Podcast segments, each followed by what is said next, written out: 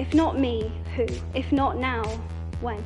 You will always be held to a different, higher standard. Combien sont-ils ceux qui, au-delà de ce qu'ils jugent comme une faute, ont su manifester aux jeunes mères célibataires la compréhension et l'appui moral dont elles avaient un si grand besoin? And to have that flame lit in a girl means that you have to value her voice and let her speak. Bonjour, je suis Émilie Dodin. Et moi, Émilie Le Guignac. Bienvenue sur Power, le podcast qui fait parler toutes les femmes. Même celles qu'on n'entend pas souvent, celles qui sont dans l'ombre. Qu'elles soient avocates, mères au foyer, gendarmes, sages-femmes ou Miss France. Elles ont un parcours, des engagements, une voix qui fait bouger les lignes pour nous toutes. Chez Power, on s'est donné comme mission de donner la parole à des personnes, connues ou inconnues. La question qui nous a motivés pour monter cette émission, c'est qui nous inspire vraiment? Pour nous, le choix était simple.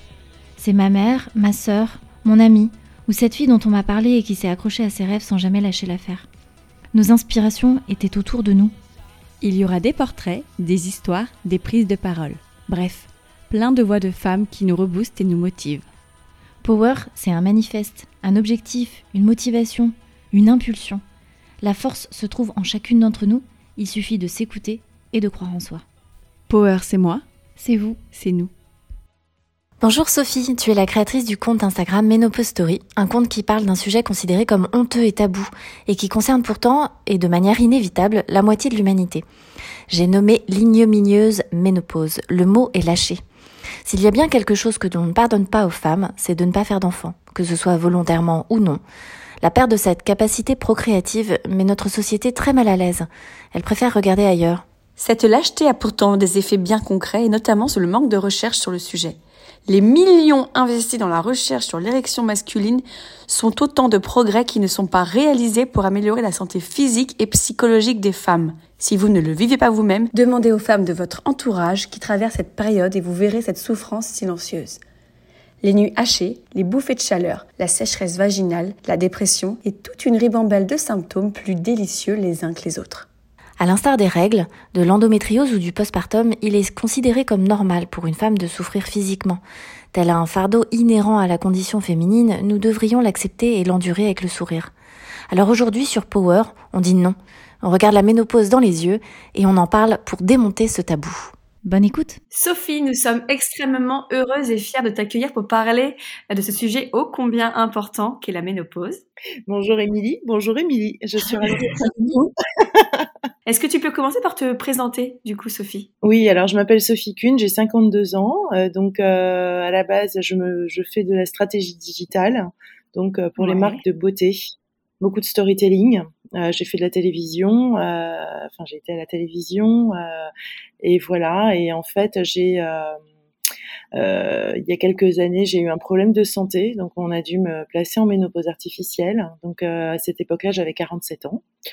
Et arrivé à 47 ans, bah, moi je me sens encore mais supra jeune, mais j'ai été placée en ménopause artificielle et en même temps dans mon dans mon travail, on m'a fait comprendre que je commençais à, à vieillir un peu et que je n'intéressais pas forcément les millennials. Donc ça, j'en parle parce que finalement, euh, dans le spectre de la ménopause, ça rentre dans le spectre de la ménopause. Et euh, ce qui s'est passé, c'est que donc j'étais en ménopause artificielle et j'ai très mal réagi au traitement. J'ai été euh, tout de suite, euh, j'ai vraiment eu des effets indésirables extrêmement forts. Et donc, comme toute femme digitale que je suis, je suis allée voir sur internet comment on parlait de la ménopause. Et euh, en fait, on en parlait, mais extrêmement, euh, enfin pour moi, de manière hyper euh, flippy, quoi. Je suis- sortie complètement paniquée de, de ce truc-là et je me suis dit, mais c'est quoi cet enfer? J'ai pas envie de rentrer là-dedans. Voilà, et euh, donc c'est comme ça que je suis arrivée à ce projet. Donc si je me présente, ah oui, je suis mariée, j'ai un enfant, j'ai tout fait dans le désordre, vous recommence Non, non, c'est- Ton fils, il, est grand maintenant, là, du coup. Oh, voilà. ça? Mariée, j'ai un garçon là qui a 13 ans et demi. Donc euh, je suis en pleine euh, péri, bientôt ménopause, au moment où mon fils est dans l'adolescence. Donc euh, nous avons des pics euh, voilà, c'est assez sympathique à la maison, hein, je dois vous dire. Ouais, c'est plutôt sport, ouais. Euh, ouais, j'ai tout fait à l'envers. hein. Comment on se présente en général On dit j'ai 52 ans, je m'appelle Sophie Kuhn, j'ai 52 ans, je suis mariée, j'ai un enfant et j'ai une agence de stratégie digitale. C'est comme ça qu'on fait normalement. C'était parfait. Et euh, tu, nous, tu, tu, nous dis que du coup, tu as, as, commencé à avoir des symptômes très forts. Est-ce que tu peux nous parler de ces symptômes? Oui. Alors en fait, donc j'ai reçu euh, cette piqûre euh, et 15 jours après, donc ça pas d'abord euh, ça n'a pas forcément marché. J'ai reçu cette piqûre parce que je saignais euh, en fait énormément et j'avais un, une suspicion de cancer de l'endomètre. Bon alors qui avait été écarté mais euh, mais je saignais énormément et il fallait absolument arrêter les saignements parce que je travaillais énormément et c'était juste devenu ingérable. ce qui ce qui sous-tendait en fait au si le traitement ne marchait pas, c'était l'hystérectomie. Donc en fait, on m'a placé vraiment sous énantone de manière à ce que je ne puisse ne, enfin éventuellement ne pas avoir d'hystérectomie. Et ce qui s'est passé donc très vite, au bout de 15 jours, euh, c'est que j'ai commencé à avoir, alors bon évidemment euh, la peau qui se dessèche et tout, mais ça c'est pas très grave, euh, des graves douleurs euh, articulaires, enfin vraiment importantes, et puis et puis sécheresse vaginale, tout, tout qui se dessèche, une sécheresse vaginale hyper hyper importante là. Oui pour le coup même limite assez handicapante. J'étais extrêmement fatiguée. Et euh, je, me, je, me, je me recourbais sur le canapé, je, je comprenais plus qui j'étais, en fait, en 15 jours de temps. C'était très violent, hein. comme si je me prenais un mur. C'était super violent, ah ouais, super violent. Quand tu parles de, de sécheresse vaginale, c'est pas forcément. C'était quelque, c'était euh, un symptôme qui pouvait te gêner même dans la vie de tous les jours.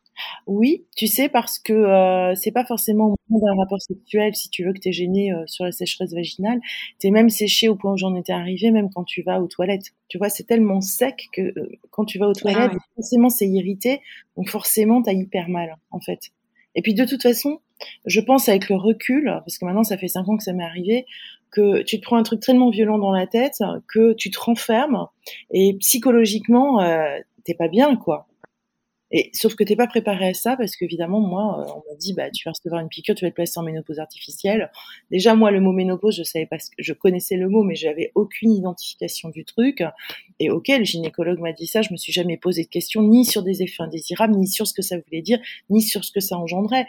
Mais concrètement c'est quand même assez important puisque ça stoppe direct la possibilité d'avoir un cycle et donc c'est violent de toute façon. Tu tu dis que euh, euh, aucun médecin ne t'a prévenu euh, des effets euh, indésirables, qu'elle ait changé absolument toute ta physiologie, euh, tout ton organisme. Personne ne t'a prévenu que de la violence de, des effets secondaires? Non, en fait, le médecin ne m'a pas prévenu de la violence de cet effet secondaire, secondaire parce que peut-être que toutes les femmes ne réagissent pas comme ça. Moi, j'en ai parlé à une de mes copines qui a suivi le même traitement et qui a, qui a pu poursuivre le traitement parce qu'en plus, moi, sur moi, le traitement n'a pas marché. Hein. Ça, ça a été la cerise sur le gâteau. Euh, donc euh, du coup, euh, cette amie donc avait une très forte endométriose et qui d'ailleurs n'a pas pu avoir d'enfant, hein, a dû adopter. a eu ce, traitement-là et ce traitement pour elle, elle le trouvait miraculeux. Donc je pense que toutes les femmes déjà un ne réagissent pas comme ça. De deux, la problématique que j'ai rencontrée, et je pense que c'était aussi une des raisons pour lesquelles j'ai créé Menopause Stories, c'est que Là, on est face à un problème qui pour moi était un saignement abondant qu'il fallait absolument stopper parce que j'avais de toute façon pas de travail, trop de travail et pas le temps de gérer ça. J'en j'en étais là. Euh, quand j'ai fait moi la biopsie euh, pour savoir si j'avais le cancer de l'endomètre, c'était quand même le 24 décembre au matin parce que c'est le seul créneau que j'avais trouvé euh, le jour de Noël pour pouvoir voilà voir où j'en étais. ce que je veux dire, c'est que le on est face à un sachant, une personne qui te dit je vais te placer en ménopause artificielle. Déjà, tu sais pas ce qu'est la ménopause, tu sais pas ce qu'est la ménopause artificielle, on t'explique que c'est une piqûre. Et dans ma tête, j'ai évidemment pas euh, dit ok qu'est-ce que ça va faire? Il m'a dit ça va être mieux pour vous, ok ça va être mieux pour vous puisque les saignements vont s'arrêter. C'est ce qu'on cherchait vraiment à, faire. Et je me suis jamais posé la question sur des symptômes euh, potentiels et des effets secondaires. Jamais. Mais vraiment jamais. En fait, tu vois, c'est comme moi qui suis, moi qui suis actuellement sous chimio euh, induite, enfin sous ménopause sous chimio induite. Ah euh, c'est vrai qu'on te dit juste tu vas être sous ménopause, mais on te dit pas de tous les, on te parle pas de tous les effets secondaires qui vont arriver et qui sont pas entre guillemets leur préoccupation principale. C'est ça. Et c'est violent. La préoccupation. C'est violent. Et c'est violent. C'est très très très violent. La, la, préoccupation principale du médecin dans ce cadre-là est de stopper une mécanique, de faire en sorte que le saignement s'arrête en fait, c'est vraiment euh, très clinique. Le saignement doit s'arrêter. J'ai ça à disposition. On avait déjà essayé l'uténil, le lutéran, ça marchait pas. Euh, on a essayé la ménopause artificielle, ça n'a pas marché. Euh, bon, et puis, normalement, je devais avoir l'hystérectomie que je n'ai pas eu. Ça, c'est encore une autre histoire. On pourrait faire un autre épisode là-dessus parce que je pense que ça, c'est assez intéressant. Est-il que, euh, voilà, je, suis rentrée euh, donc en phase de, de, de périménopause et j'ai la chance de pouvoir vivre cette ménopause maintenant naturellement. Mais n'empêche que c'est comme tu dis, Émilie, euh, on ne prévient pas des effets indésirables et tu te les prends dans la tronche. Et moi, dans mon cas, ça a été amplifié. Donc là, j'ai compris qu'il y avait quelque chose avec la ménopause, qu'il y avait vraiment un changement physiologique assez important euh, et qu'il fallait vraiment explorer ce sujet. Euh, ça, c'était important et qu'il fallait surtout en parler aux femmes, mais en parler aux femmes de manière non dramatique. Parce que tout ce que je voyais à l'époque, donc il y a cinq ans sur Internet, c'était l'enfer.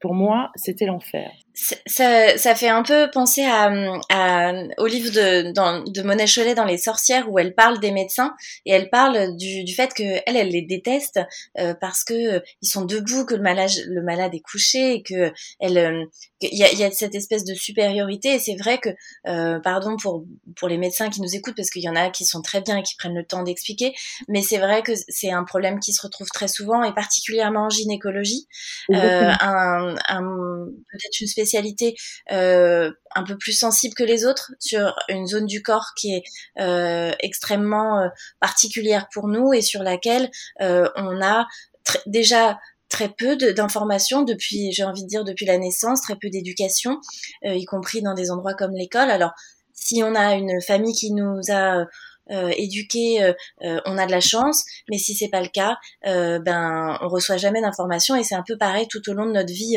un peu gynéco. personne ne nous dit jamais réellement comment les choses vont se dérouler. quels vont être les symptômes parce qu'il n'y a pas que des symptômes d'organes, il y a aussi des symptômes qui sont psychologiques, c'est tout un état, c'est tout un état d'être et c'est vrai que c'est euh, c'est quand même euh, terrible quoi. Et, et, quand tu dis que euh, aujourd'hui tu la vis de manière naturelle, est-ce qu'il y a une différence euh, C'est beaucoup plus doux la façon dont tu le vis aujourd'hui que ce que tu avais vécu à l'époque?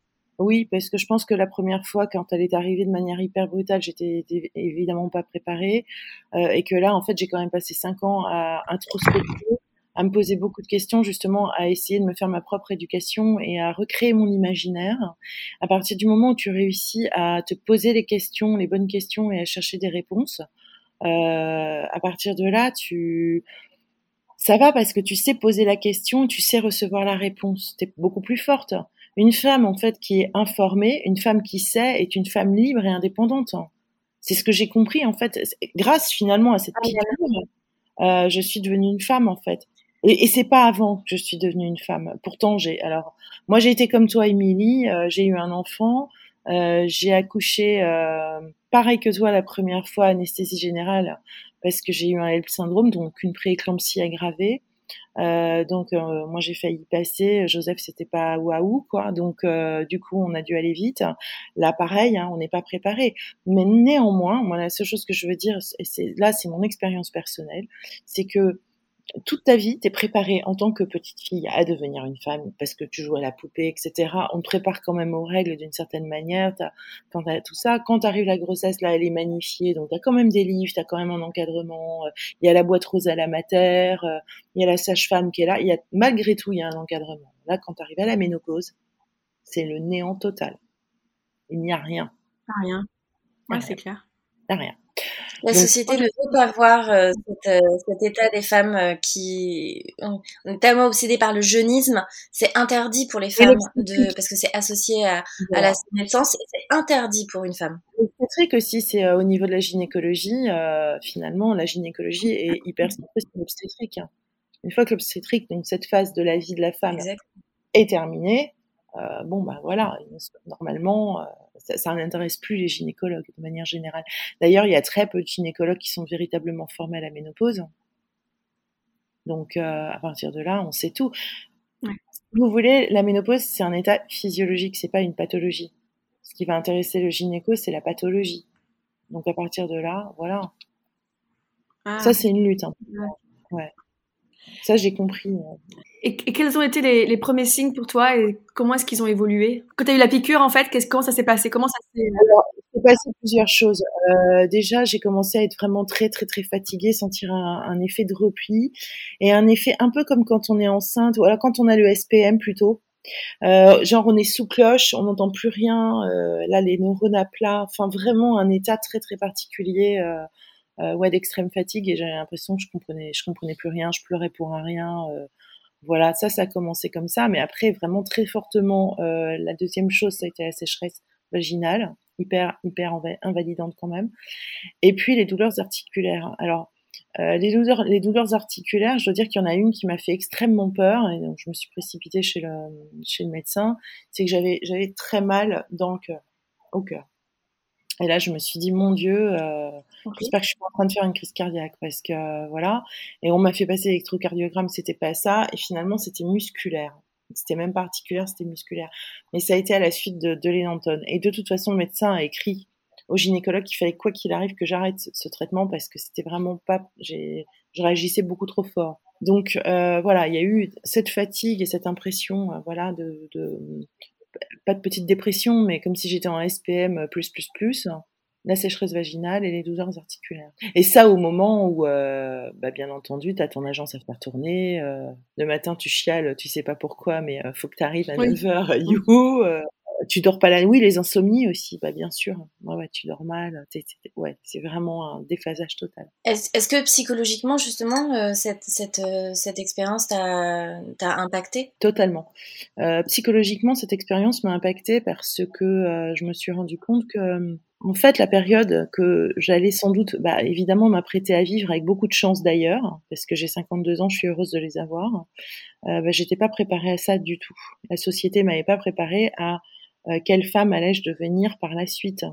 On, te demande d'être performante, d'être maman, euh, de, de, de, tout réussir. Et puis à un moment aussi dans le travail, on te dit euh, oh là, t'as 47, 48, 49 ans, ça y est quelque part, t'es obsolète, t'as plus rien à faire quoi. T'es es, déjà t'es déjà vieille quelque part. En fait, on te renvoie une image sur laquelle moi je me sentais pas du tout concernée par l'image qu'on me renvoyait franchement euh, c'est pas que je me trouve hyper jeune, mais c'est que je, je, suis dans le dans, dans mon énergie en fait. Tout ça, c'est une question d'énergie. C'est pas une question d'âge. Donc moi, je, je voyais rien qui Et t'es pas, pas obligée d'être réduite à un âge ou à une catégorie. Euh, euh, comme tu dis, t'es dans l'instant présent, t'es dans ton énergie. La femme est pas obligée d'être casée dans soit euh, la phase euh, où elle est procréative ou la phase d'après. Et donc cet après qui, qui ne veut rien dire. Alors l'après était flippant, mais d'autant que bon, moi je travaille quand même dans un univers de beauté. Donc euh, c'est un, un, univers très particulier, un univers ou encore maintenant entre-temps, il s'est quand même passé des choses. Il y a eu MeToo, il s'est passé aussi le mouvement body positive, euh, Instagram qui a commencé à montrer vraiment des vrais, des vrais visages et on en est vraiment l'archétype. Donc à partir de là, il y a quand même une mouvance de la société qui permet maintenant d'ouvrir la voie. Ça c'est super important. Mais quand je vous parle de ça, c'était 2016. 2016, moi j'avais déjà choisi peut-être un an. Non, j'avais déjà choisi d'avoir les cheveux gris. Euh, j'avais, j'ai choisi d'être moi-même. Mais ça, dans un milieu de beauté d'ultra apparence où la majorité des femmes ont peur justement euh, de voir euh, les, les signes de, de, de les, les, signes de changement, les signes de vieillesse arriver, ça c'est la panique en fait. Donc du coup, elle m'a impacté doublement. Oui, c'est quelle femme vais-je devenir? Parce que je sens que physiologiquement il se passe quelque chose. J'avais pas le regret de ne plus pouvoir avoir d'enfants parce que bon, de toute façon j'en ai eu un, j'étais hyper heureuse et euh, franchement à 50 ans moi personnellement, j'avais pas du tout envie de me remettre dans cette histoire-là. Je pense qu'en plus physiquement, t'es pas faite pour ça. La nature, en fait, pour moi, est très bien faite.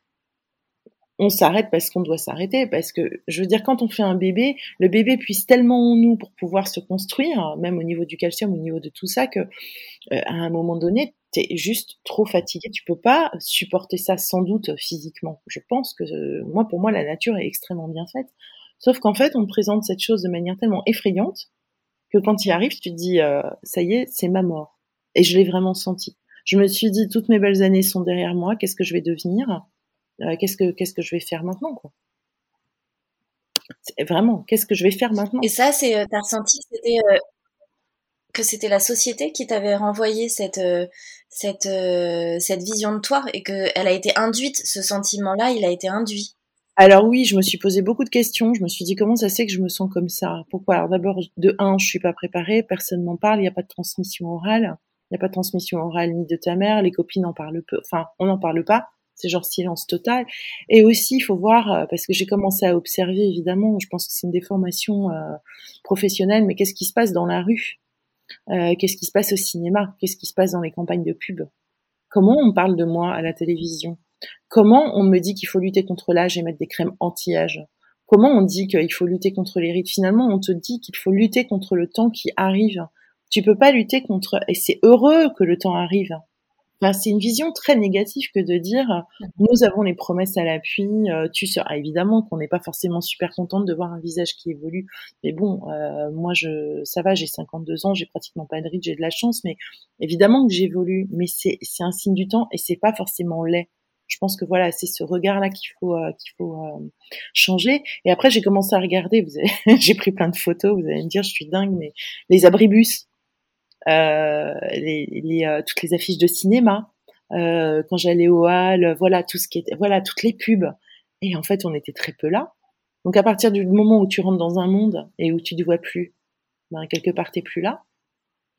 Et ça, c'est assez incroyable. C'est très silencieux, c'est sournois. Ça, me fait vraiment beaucoup penser euh, au livre de Mona Cholet, euh, mm. qui parle euh, particulièrement de ce rapport de la société à la femme qui vieillit, à mm. quel point elle en a horreur, à quel point il y a un rejet. avant, elle pouvait être même voilà qualifiée de sorcière, bon, c'est dans son dans l'introduction du livre, mais vraiment tout ce, tout ce rapport aux, aux, cheveux blancs, voilà, juste à l'état de vieillissement du corps féminin qui est ouais, qui est, euh, qui est vraiment très. Tout, tout, le monde regarde ailleurs, quoi. C'est un truc dont on ne veut pas parler. C'est terrible.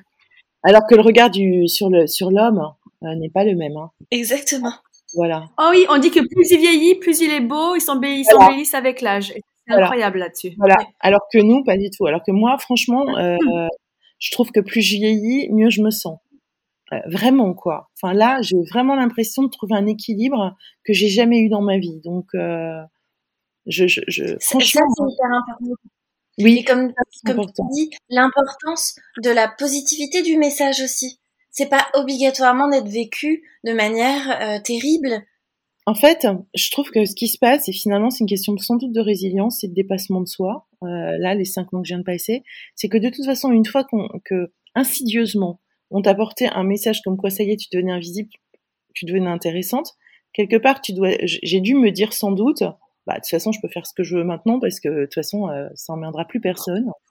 Donc, euh, je lâche prise et je suis moi-même. Parce qu'avant, c'est 40 ans, je dirais 40, 42 ans, euh, où quand même t'es dans dans le super élan, etc. voilà, t'étais hyper occupé, hyper en vue. Enfin, moi, j'ai, été en vue, j'ai, eu cette, cette période-là.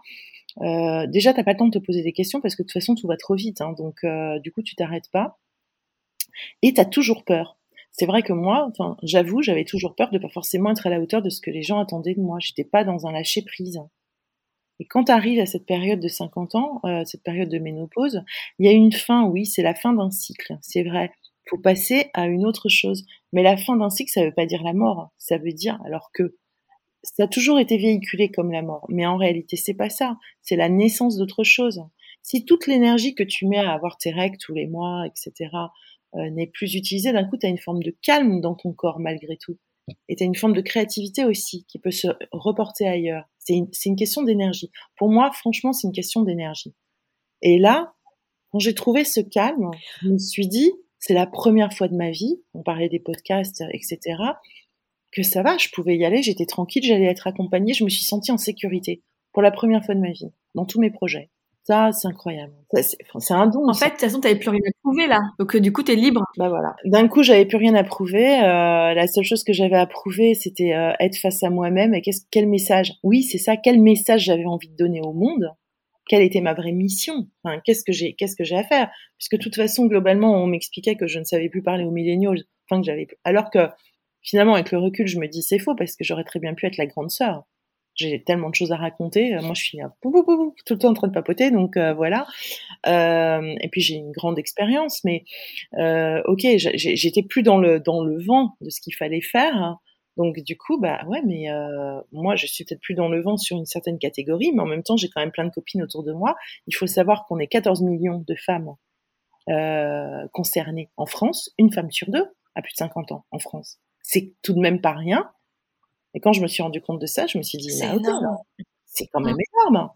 Donc je me suis dit, on sait pas nous parler, on s'adresse pas à nous, on nous met dans le KGB, et nous en fait, euh, bah, on est super fun, hein, on a nos smartphones, euh, ça va, on rigole bien, on a de l'humour, euh, donc bah, voilà, j'avais envie finalement de d'être en accord avec la personne que j'étais.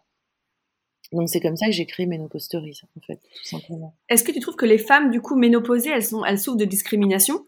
Euh, Parce qu'en fait, les ménopauses les met dans une case qui veut dire, en gros, circuler, il n'y a plus rien à voir. C'est ça. En fait, euh, tout le monde dit oui, non, mais ça se voit pas forcément que tu es ménopausée. Non, mais évidemment, euh, il n'y a pas écrit ménopausée euh, le, euh, je sais pas moi, 3 octobre 2018. Je veux dire, non, c'est genre, voilà. Mais néanmoins, ce qui se passe, c'est que pour moi, ça, ça, ça, fixe aussi le début du vieillissement. Donc la vraie question, c'est est-ce que tu acceptes qu'une société vieillisse ou est-ce que tu n'acceptes pas que cette société vieillisse? Sachant qu'en plus, là, on est dans une période d'allongement de vie. Donc 50 ans, si tu imagines que je vis jusqu'à 100 ans, euh, je suis qu'à la moitié, peut-être un tout petit peu moins de la moitié de ma vie. Donc à partir de là, euh, pour moi, il y a des questions qui se posent pas. C'est-à-dire, déjà, comment ça se fait qu'on ne s'adresse pas à nous? Comment ça, comment ça se fait que la société a peur de, de, finalement de la beauté de la vie? Parce que ce que ça raconte la ménopause c'est euh, juste la, beauté du cycle de vie pour moi c'est euh, c'est ça elle arrive à ce moment-là oui on parle beaucoup de symptômes ce que je voulais dire aussi c'est que quand je suis arrivée sur internet et que j'ai fait toutes mes recherches je pense que tu vas être d'accord avec moi Émilie euh, M euh, c'est que en fait, on te parle, tu ne retrouves que le symptôme, elle est abordée que sous le biais du symptôme, symptôme, symptôme, symptôme, symptôme. Et c'est toujours très négatif. T'as jamais une réflexion finalement profonde de ce que ça peut apporter. Ouais, ouais, c'est ça, c'est vrai. On te dit juste bah, tous les effets secondaires que tu vas avoir. Voilà. On te parle pas de, on te parle pas du côté positif ou bénéfique que tu peux avoir. Euh, est-ce que, selon toi, justement, sur, euh, sur ces symptômes, est-ce qu'il y, a, euh, il y a suffisamment de, de recherches qui sont mises, en, mises en application pour, pour améliorer le confort des femmes par rapport à, à ces différents symptômes? Non, je pense qu'effectivement, la seule réponse aujourd'hui qu'on va te proposer, c'est le traitement hormonal de la ménopause. Euh, et après, on va te proposer des choses. Alors oui, évidemment, il y a des choses aussi euh, que l'on peut avoir euh, de, façon naturelle, mais je dirais au niveau médical, non, il n'y a pas suffisamment de, recherche, ou en tout cas suffisamment de réponses par rapport à tout ça. Déjà, c'est un peu à nous d'aller chercher, euh, d'aller chercher. Alors pareil, ça au niveau du traitement hormonal, c'est quelque chose qui est hyper important. Euh, moi, je vais pas, je suis pas médecin, donc je vais pas dire je suis pour, je suis contre, etc.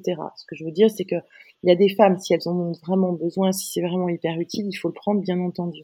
Mais la vraie chose, c'est pareil, c'est encore une fois une question d'éducation. Il faut expliquer aux femmes pourquoi elles doivent le prendre, dans quel cas elles doivent le prendre, qu'est-ce que ça implique exactement, euh, quelles sont les formes de traitement qui existent, euh, qu'est-ce qui est mis à, à notre disposition. Parce qu'en réalité, quand on va chez le gynécologue, ça se passe pas comme ça. Le gynécologue va demander, vous avez des symptômes? Alors toi, tu vas dire, oui, oui, des bouffées de chaleur, je dors mal, etc. Bon, bah, je vous mets sous traitement, ça dure 7 minutes. Il sort l'ordonnancier, il, t'explique comment faire. C'est finalement comme quand on va chez le gynécologue, et tu ressors avec l'ordonnance. Soit la femme a été préparée à se poser des questions et à se dire, OK, est-ce que c'est ça qu'il faut? Ou est-ce que c'est pas ça qu'il faut? Est-ce que j'ai des alternatives autres? Euh, Soit elle va pas être préparée à ça et elle va y aller. Je dis pas que forcément il ne faut pas y aller. Ce que je veux dire, c'est qu'il y a pas mal de choses à, à chercher. Il y a de l'acupuncture, euh, il y a euh, vraiment des choses, on peut aller voir un naturopathe, des compléments alimentaires, une hygiène de vie à mettre en place. Il y a, il y a, des, il y a, plein, il y a différentes solutions. Maintenant, au niveau médical, je suis d'accord, il n'y a pas suffisamment de recherche. Mais je pense que là, ça va commencer à arriver. Parce qu'on est quand même pas mal. À souffrir, bien sûr. Moi, je vois du coup parce que j'en ai j'en ai parlé avec euh, mon acupunctrice et je lui ai expliqué parce que tu vois là, je, moi j'ai des bouffées de chaleur donc là je dors plus, hein, clairement. Euh, je suis réveillée, j'étais réveillée à peu près dix fois par nuit avec cette cheminée de bouffées de chaleur qui te fait chaud, froid, chaud, froid, enfin un enfer. Donc je réveille mon mec du coup. Euh, ça et même là, tu vois, je suis en bouffée de chaleur là. Tu vois, je te parle, il y a un truc qui monte. C'est hyper chiant à gérer. Et, euh, et, du coup, j'en ai parlé à mon acupunctrice qui m'a, qui a commencé à me faire une, on va me faire plusieurs séances. Euh, on a commencé une et déjà j'ai vu la différence. Hein. Euh, je me réveille deux à trois fois là euh, depuis qu'elle ouais. Et j'ai des compléments alimentaires. Et parce que j'en ai parlé avec ma mère. C'est la première fois que je discute avec ma mère, tu vois. Je lui dis, euh, qu'est-ce que tu prends toi euh, pour gérer ça? Je lui dis, j'arrive plus à dormir, j'en peux plus. Et c'est ma mère qui m'a conseillé sur des compléments que aucun médecin ne m'a conseillé. C'est fou. Voilà le problème. En réalité, il y a des choses qui calment. Je sais pas les compléments que tu prends, mais euh, on pourra en parler en dehors. C'est climax. Mais euh, c'est ouais, c'est pas mal. Euh, et il y a, y a aussi, tu sais, la chose qui est super importante quand tu es euh, vraiment euh, prise par une bouffée de chaleur, moi qui a vraiment fonctionné, parce qu'il faut que tu retrouves le calme. Parce que là, d'un coup, ça arrive et tout, et puis tu peux avoir, parce qu'il y en a certaines qui perdent connaissance, enfin, qui, qui tu perds le souffle, t'es pas bien. Euh, c'est de te visualiser, alors soit, tu sais, en Norvège, euh, ou alors dans un dans la neige, tu vois, ou essayer de, tu sais, pour essayer de réguler, ou dans un endroit calme, essayer de vraiment de retrouver le calme. Ça, c'est super important aussi. Hein. Euh, et puis il y a aussi euh, des hydrolats. Alors moi j'ai pas mal de sueur nocturne, donc c'est les hydrolats de menthe poivrée. Enfin il y a, y a, des choses qui accompagnent, mais ça évidemment le médecin va pas te le dire. Euh, et il n'y a pas il y a, y a, pas suffisamment de recherche médicalement pure. Enfin je veux dire au niveau médical pur. Par exemple il y a un Viagra pour les hommes, il n'y a pas de Viagra pour les femmes. Ah, bah, bah oui. Ça. bah, non, mais c'est toute la recherche euh, qui était qui est mise pour euh, lutter contre les problèmes d'érection était mise dans une recherche pour améliorer le confort des femmes pendant leurs règles ou euh, sur l'endométriose ou euh, la ménopause ou tout un tas d'autres ouais, ouais, ouais. pathologies qui peuvent aller avec euh, avec tout ça. bon, on irait beaucoup mieux. Voilà, c'est ça. Donc c'est à se demander si c'est pas à nous de faire ça en tant que femme, voilà, parce qu'on a des chercheurs, on a tout ça. Je pense que c'est à nous de nous emparer vraiment de notre euh, notre libération future, euh, que j'espère le plus proche possible. Je parle aussi d'un des effets, évidemment, euh, quand je parle de la sécheresse vaginale, bien entendu, le rapport sexuel en est hyper affecté, ça c'est clair et net. Euh, donc on parle souvent de la baisse de libido au moment de la ménopause, voilà. la sécheresse vaginale, bon, à partir du moment où tu es, asséché, le, le, rapport sexuel devient quand même très très compliqué. en tout cas, pas pas, heureusement vécu. Je veux dire, on se sent pas bien. Donc, euh, en plus, on a un changement au niveau du corps, donc on se sent pas forcément super euh, sexy à ce moment-là. Euh, et pareil, il existe des solutions. Alors, il y a des lubrifiants, il y a pas mal de choses. Hein. Il y a des, gels intimes aussi, ce que l'on nous apprend pas, mais ça qu'on devrait apprendre dès dès que la, jeune fille commence à avoir ses règles, etc. C'est l'hygiène intime. Et au moment de la ménopause, là, tu te rends compte qu'il faut que tu fasses vraiment attention à toi et que tu prennes vraiment conscience de ce que c'est que bah, la féminité, franchement. C'est important. Il y a aussi du laser que tu peux avoir dans les euh, sur sur ça en fait euh, dans les centres de cancérologie. Je sais qu'ils en font. Ouais, hyper bien. Ouais, Mona Lisa Treatment, exactement. Ça, j'ai pas encore. Euh, il faut que j'aille voir quelqu'un pour pouvoir euh, enquêter à ce sujet, mais tout à fait, il y a des solutions. Mais en réalité, si on n'est pas entre nous pour en parler, euh, déjà, il y a une chose qui est super importante. C'est au niveau des magazines. Parce qu'en règle générale, les magazines en parlent toujours, c'est top santé, etc. Mais c'était jamais dans des, grands magazines. Euh, il n'y avait jamais de sujet sur la ménopause dans les grands magazines. Type Elle, Marie-Claire, euh, euh, ça c'était pas possible. Et là, ça y est, ça commence à arriver. Là, ça commence à arriver. Premier article hyper impactant euh, qui est arrivé là en mai euh, en mai 2020 sur euh, chez Marie Claire la ménopause nouveau combat féministe. Bah oui. Et ça y est on commençait à la traiter de manière oui. à s'emparer du sujet. Il était temps. Il était temps que les magazines féminins et non pas féministes parce que mm. ça fait quand même très longtemps qu'elles n'ont pas été féministes arrêtent de relayer parce qu'elles sont les, les premières, euh, et je dis elles parce que c'est souvent des femmes qui sont à la rédaction, elles sont les premières à relayer euh, une vision archaïque de la femme, jeuniste, euh, et en effet, elles commencent à s'y intéresser, je suis désolée, mais à, un moment un peu opportuniste, quand en 2020, euh, il y a des femmes comme toi qui en parlaient déjà sur les réseaux, et enfin, elles se voilà, c'est un peu, on se trouve, on se trouve un intérêt pour la cause une fois qu'on voit que, en fait, ça commence à prendre, quoi. Bien entendu. Mais alors, euh, de la part de la journaliste qui a vraiment mené cette enquête, donc euh, Corinne Goldberger, qui a fait un travail euh, vraiment génial, euh, enfin cette enquête qui a fait cet article plutôt, je peut supposer qu'elle a essayé sans doute de le, de le, proposer plusieurs fois à la rédaction et que tout va dépendre en fait de la rédactrice en chef et des, et des choix et des orientations et des, et des annonceurs. Et des annonceurs. Donc ça, c'est là. Mais tu sais, je viens de penser, euh, en, en, discutant, il y a un personnage euh, quand même de télévisé euh, qui en parle, qui a toujours été cette pionnière, Samantha Jones. Exactement. Bah, moi, j'en parle. Voilà, moi c'est ma, c'est mon héroïne. Alors Samantha, là, j'en ai parlé récemment encore euh, sur euh, Stories, parce que c'est, pour moi, c'est, euh, voilà, c'est Samantha, quoi. Y a, y a, voilà, moi c'est, c'est mon, euh, mon inspiration, Samantha. notre héroïne euh, a beaucoup, euh, peut-être le personnage euh, le, féminin le plus intéressant et le plus en, empouvoirant, comme on dit, des années 90 et peut-être même jusqu'à aujourd'hui, parce que bien y réfléchir, des personnages féminins qui assument totalement leur liberté sexuelle, leur non-envie de mariage, un, cancer du sein, la ménopause et qui en parlent librement. On a vraiment eu très peu euh, dans les médias, enfin les médias, je, mmh, support culturel.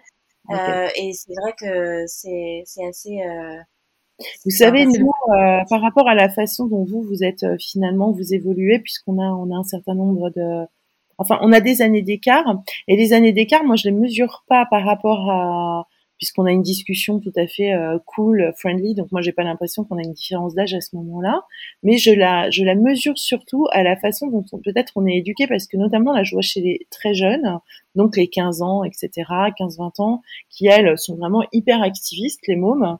Euh, qui euh, qui euh, explorent le clito sous toutes les, les, coutures, qui font des, des ateliers où elles se regardent au miroir, etc. Et je me revois moi à l'époque. C'est là en fait où je vois que en fait c'est pas la même génération, mais jamais on aurait parlé de choses comme ça, jamais on aurait fait ça. Mais mon Dieu, c'était juste ingérable. Et c'est vrai que quand Samantha Jones est arrivée sur les écrans, donc moi je suis une fan inconditionnelle de Samantha. Et je me suis rendu compte que c'est Samantha, c'est pas Sex and the City euh, en tant que telle. Oui, il y avait tout l'univers et tout, mais euh, voilà. Et euh, moi, je voulais être vraiment cette femme-là. Je, je, j'avais pas du tout ni envie de ressembler ni à Charlotte ni à Miranda, et encore moins à Carrie que je trouvais vraiment mièvre en fait, avec son Mr Big. Mais celle qui me qui me plaisait vraiment, c'était Samantha. Là, ils nous ont annoncé une nouvelle saison sans Samantha. Bon, bah, comment vous dire que déjà, moi, je suis en deuil.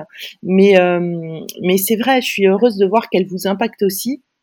Parce que pour nous, ça a été une révolution, cette série. C'est la première femme qui a quand même assumé une sexualité, entre guillemets, une sexualité libre. La première. Exactement. La première. Oui, oui, nous, ça nous a vraiment impacté parce que, euh, euh, bon, moi, je sais que j'étais pas mariée. Euh, moi, je, voulais vivre vraiment tranquillement une vie parisienne dont je profitais à fond. alors, pour certaines, ça y est, j'étais la vieille célibataire avec son chat. Alors, bon, c'était carrément pas ça l'histoire. Hein. C'est juste que je, je, je, vivais, quoi. Je vivais ma vie c'était tout, mais que ça aussi, c'est pas du tout, euh, je veux dire, euh, à la mode ou accepté encore cette euh, cette liberté. C'est une liberté que je retrouve maintenant dans mes Stories. Voilà, là, c'est vraiment libre. Ouais. En fait, c'est le personnage le plus féministe et le plus libre qu'on ait qu'on ait découvert en fait euh, euh, à la télé en avance, hein, quand même, sur son temps et sur sur la mode entre guillemets actuelle. Et moi, quand j'ai eu mon cancer du sein, je me suis rappelé qu'elle avait eu son cancer du sein et du coup, j'ai regardé les épisodes de la saison 6 où elle en parle. je me suis dit, mais quel personnage Quel personnage ouais. Qui m'a fait rire, elle m'a fait pleurer de rire sur du cancer du sein quand même. Hein.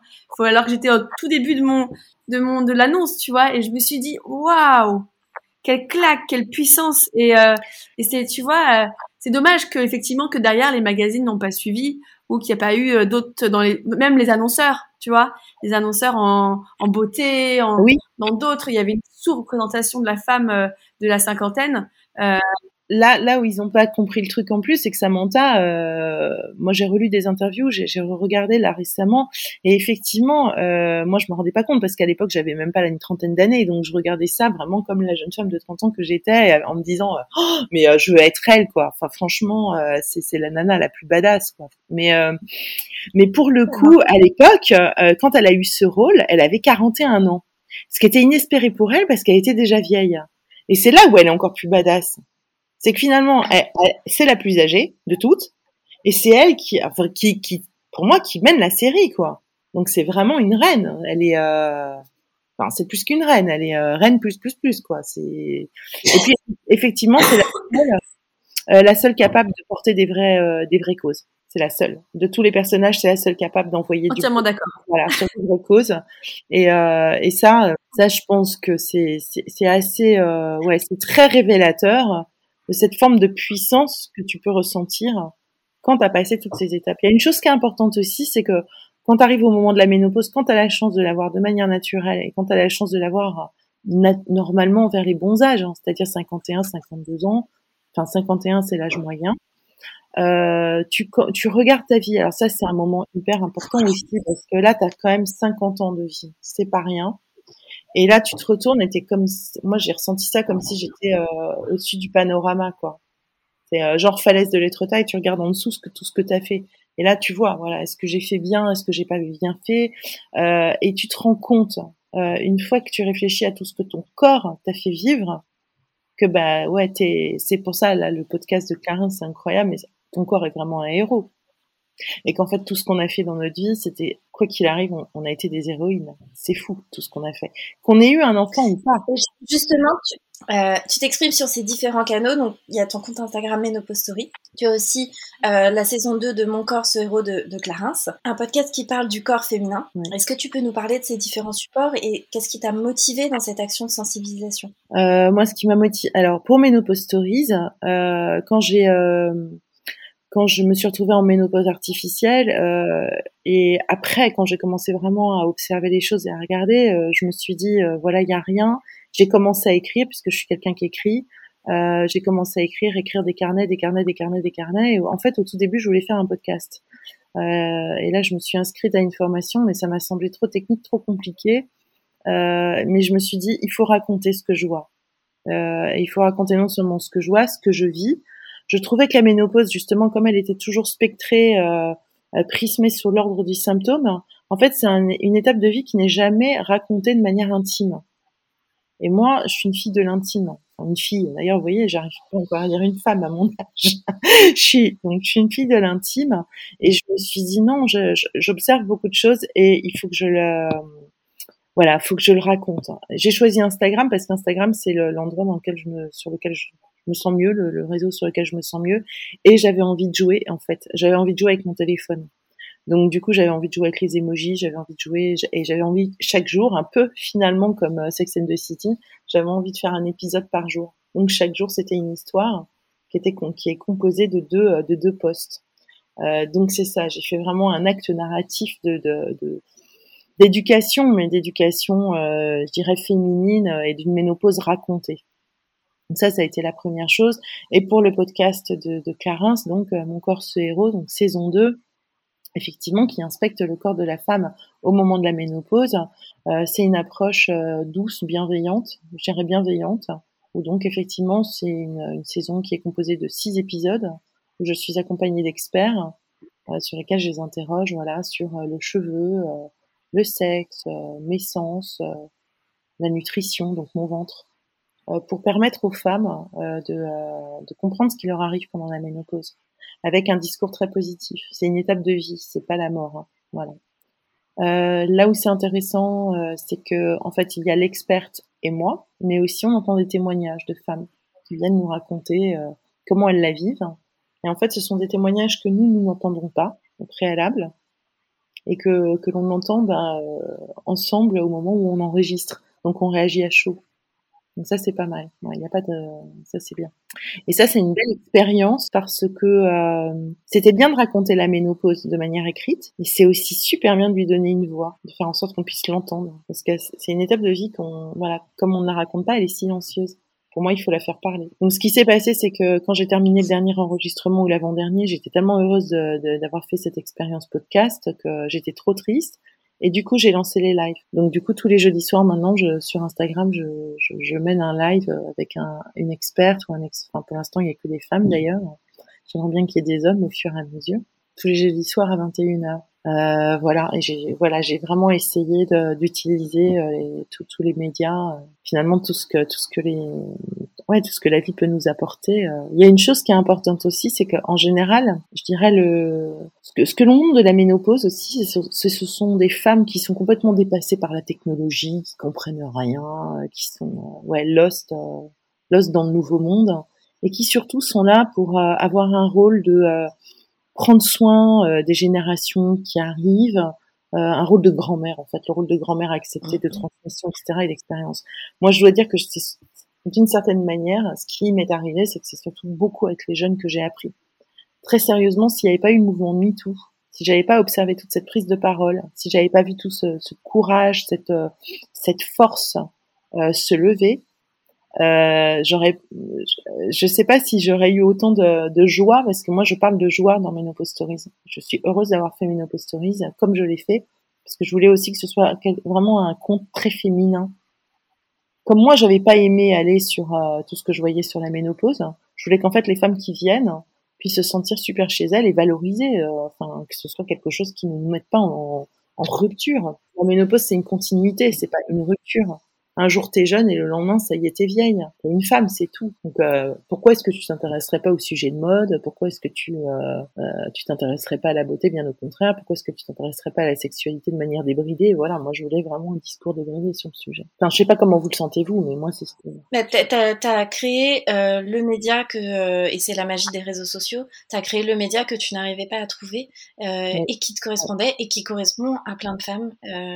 Euh, qui te suivent et qui, et qui vivent la, la, la même expérience ou d'ailleurs qui ne la vivent pas parce que c'est c'est intéressant dans tous les cas et euh, c'est c'est la, la beauté euh, de de voilà du partage et l'importance des témoignages. Est-ce que aujourd'hui tu, tu, aurais des astuces à partager pour les femmes qui qui traversent cette épreuve ou qui euh, s'interrogent euh, euh, sur la question? Alors moi, la, la, première astuce que je donnerais, c'est vraiment de comprendre son émotion. bon, déjà, ne pas avoir peur. Bon, déjà, elles sont pas seules. Maintenant, elles sont pas seules, donc tout va bien. Euh, et ensuite, d'essayer de comprendre vraiment son émotion. Qu'est-ce qui m'arrive euh, Ok, j'ai envie de pleurer. C'est pas une dépression. C'est pas. Enfin, je veux dire, faut pas tout de suite se dire, ça y est, euh, c'est la fin, etc.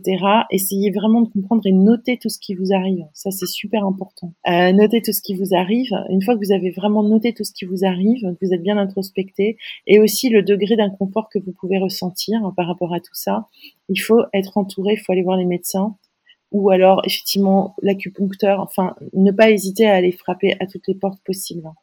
Euh, les sages-femmes aussi peuvent accompagner à ce moment-là. Ça on ne le sait pas. vraiment on ne le sait pas, mais les sages-femmes peuvent accompagner à ce moment-là. Euh, voilà, toutes les, on peut, ça a l'air bête, mais en parler à l'esthéticienne, parfois ça aide. Le kiné, parce qu'il y a aussi, euh, on peut avoir besoin d'une rééducation au niveau du périnée. En fait, il faut vraiment observer tout ce qui se passe et savoir qu'en fonction de ça, il y a des solutions pour tout, mais il y a des solutions et il y a des espaces où parler. Donc en fait, on n'est pas seul. Moi, je me suis sentie seule au monde, franchement. On n'est pas obligé de le supporter avec le sourire. Euh, il y a des solutions pour euh, améliorer le confort et euh, il y a beaucoup de. Enfin, c'est souvent assez féminin de se dire, ben de toute façon, je, je, dois le vivre dans la douleur, un peu, un peu tout, l'accouchement, le, enfin, le, le, le, les règles, c'est normal de souffrir. Non, c'est pas normal il y a des solutions. Mais rien que ce, en effet, ce que tu dis et cette sensibilisation à non, ce n'est pas normal et il y a des solutions, ça, change déjà beaucoup de choses. Oui, alors il y a ça. Il y a une chose que tu dis qui, enfin, qui me fait penser à une chose, c'est que on est aussi euh, des femmes. Nous, on, nous demande de sourire tout le temps. Tu dois pas montrer l'émotion. Ce que j'ai envie de dire, c'est que si on a envie de pleurer, de toute façon, c'est un moment de transition aussi. C'est normal de pleurer.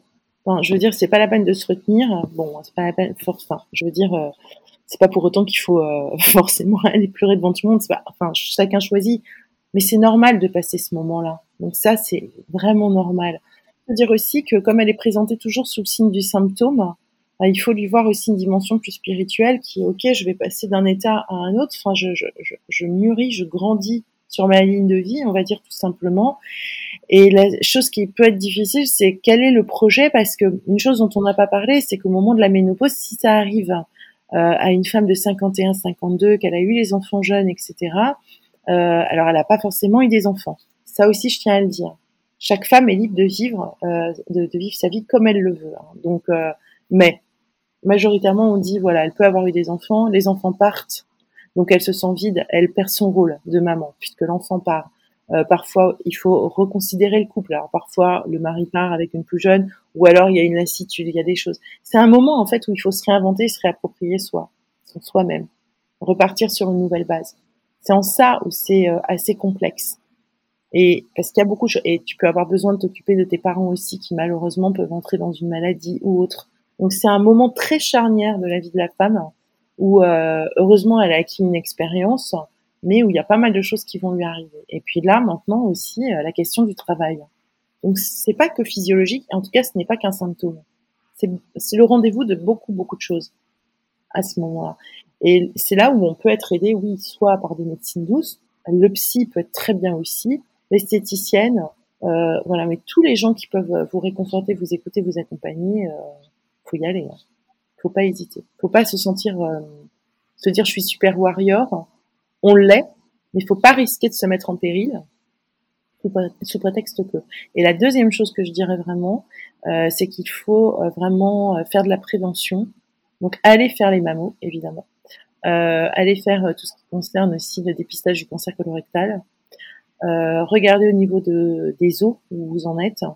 Euh, tout regarder, checker, faire une prise de sang, voir le cœur. C'est vraiment un moment de rendez-vous avec soi-même pour moi. C'est super important ça. Ouais. Ouais, si le médecin vous, ne vous en parle pas, euh, n'hésitez pas à en parler vous-même au médecin. Important, demandez. Et euh, bah, du coup, merci pour ces bons conseils. On termine toujours du coup l'interview par un, un, petit quiz de fin. Est-ce que tu peux nous dire quelle est la personnalité féminine qui t'inspire en ce moment? Mmh, mmh. Samantha Jones. Ça reste Samantha Jones. ouais. Tu m'étonnes. Mais je dis, je crois que ça restera jusqu'à la fin parce que eh, franchement, euh, ça a l'air dépassé quand on regarde Sex and the City, mais elle, elle me fait toujours marrer quoi. Il y a rien à faire. Donc, euh, ouais, elle a les meilleures répliques. Oh. Non, puisque c'est mimique. La, la mimique, mimique quand elle dit les choses, c'est la bouche. Quand enfin, chaque fois je me dis, mais c'est, elle est canon en fait. Elle est, elle est trop, trop, trop canon quoi. Donc non, c'est Samantha Jones. Est-ce que tu peux nous conseiller un livre euh, un film ou une chanson qui te motive en tant que femme euh, Le livre, alors c'est pas forcément le livre le plus gai, euh, je dois dire, mais mon autrice préférée c'est John Didion. Et un livre qui est très très beau euh, et qui n'est pas forcément évident hein, parce qu'elle raconte la, la, la, perte de sa fille, euh, mais qui est Le bleu de la nuit, qui est magnifique. Alors elle a d'abord euh, raconté la, perte de son mari avant avec euh, l'année de la pensée magique, euh, mais ça m'inspire en ce sens où effectivement elle parle d'une fin et que il y a une continuité derrière et elle en parle avec des mots incroyables. C'est en même temps c'est très clinique, mais en même temps il y a énormément d'émotions, beaucoup de on rentre dans une intimité brute d'une très très grande écrivaine. Donc ça, ce sont deux livres qui sont sur ma table de nuit, surtout le bleu de la nuit. Et le bleu de la nuit, euh, je dois dire que tous les jours, euh, je lis Linky Pit, donc euh, la première page, les premières pages de, du livre. C'est d'une beauté fulgurante. Voilà, ça m'inspire énormément ouais, pour travailler beaucoup. Et, et, du coup, un film? Hum, qui n'a rien à voir avec le schmilblick. Hein. Euh, J'en ai deux que j'aime beaucoup. Euh, Ouais, un, un que j'aime beaucoup parce que je l'ai vu avec mon papa et mon papa est plus là, c'est Out of Africa. Karen Vixen. Ouais, j'adore le, voilà, magnifique. Mm. C'est un film que j'ai beaucoup aimé, que j'aime toujours énormément. Euh, j'aime euh, les paysages, j'aime le, le, le, personnage de Karen Vixen, euh, Meryl Streep, euh, magnifique et ça, ça me, et voilà, et j'étais avec papa et c'est un moment précieux ouais, dans, dans, mon souvenir de, de jeune femme, jeune fille que j'étais, jeune femme en devenir. Out of Africa, les, les contrées euh, incroyables. Ouais. Et pour terminer, du coup, une chanson qui te motive en tant que femme Baby Love, My Baby Love. J'adore cette chanson-là. Non, c'est... Euh, euh, non, il y en avait une autre, euh, Woman de Néné Chéri. Euh, beaucoup, beaucoup de chansons. Euh, ça brûle pourquoi j'aurais dû m'y préparer. Aretha Franklin. Non, non, celle ma préférée, c'est Jump to It. Aretha Franklin. Aretha Franklin. Ah, Aretha Franklin. Voilà, ça c'est la puissance, la voix. Pareil, c'est Samantha Jones euh, sur la scène. Non, non, Aretha Franklin, ouais, ça c'est incontestable. Euh, respect, euh, Jump to It, enfin tout, c'est Aretha Franklin. Ouais, ouais, ouais. Je suis d'accord. Respect, elle est incroyable aussi. Fort, très fort. Bah, merci beaucoup du coup pour euh, cette, euh, cet entretien. Bah, cet merci. entretien euh, super où on a appris plein de choses et bienveillant et euh, qui est d'utilité publique pour toutes les femmes qui traversent la ménopause parce que c'est pas un long fleuve tranquille. Mais en même temps, on peut y trouver la sérénité comme toi tu l'as trouvé. Donc merci beaucoup. Une chose que je veux ajouter avant de partir parce que je trouve ça super important, j'ai pas mal de jeunes femmes aussi qui viennent sur le compte déjà pour se préparer un peu, et ça je trouve ça génial, qu'elles elles, elles ouvrent le champ euh, d'une continuité de vie, mais aussi pour comprendre comment ça se passe pour leur maman. Et ça, je tiens à le dire aussi. En fait, euh, c'est super important, important d'essayer, euh, voilà, si vous avez 25 ans et que vous écoutez Power ou un petit peu plus et que vous voyez votre maman qui est un peu en panique, d'essayer de comprendre comment ça se passe pour elle et puis de, de l'interroger, de lui parler, de prendre des moments de douceur parce que c'est pas forcément facile euh, à ce moment-là et c'est des beaux moments de transmission. Faut, faut pas l'oublier, la, la, transmission mère-fille, euh, c'est capital. Voilà. Le mot de la fin. Merci pour ces mots, Sophie. C'est tellement vrai. C'est tellement vrai. Déjà, la transmission entre femmes et particulièrement la transmission avec sa mère quand on a, quand on peut le faire, c'est, euh, c'est magnifique. Bah, c'est moi qui vous remercie beaucoup de m'avoir accueilli. Sororité. Ouais, sororité, c'est vraiment le mot, mais là, je vois que ça prend tout son sens et c'est euh, magnifique de vivre ces moments-là. Donc, je vous remercie beaucoup, beaucoup, euh, vraiment, sincèrement, de m'avoir reçu. Je suis honorée même de pouvoir porter euh, voilà cette voix de la ménopause euh, sans complexe, euh, dans une vraie discussion de femmes. C'est un vrai bonheur en fait. Donc, je vous remercie pour ce bonheur du matin et ces sourires. Pareil. Merci à tous et à toutes d'avoir écouté cet épisode et particulièrement à Sophie d'avoir libéré la parole à ce sujet. Vous pouvez la retrouver sur son compte Instagram Menopause Stories ou dans le podcast de Clarence, Mon corps, ce héros. Si vous avez aimé cet épisode, n'hésitez pas à en parler autour de vous, partager le lien du podcast et donner une note sur iTunes. Ce sont vos mots et votre enthousiasme qui font vivre Power. À très vite pour de nouvelles aventures et n'oubliez pas de croire en vous.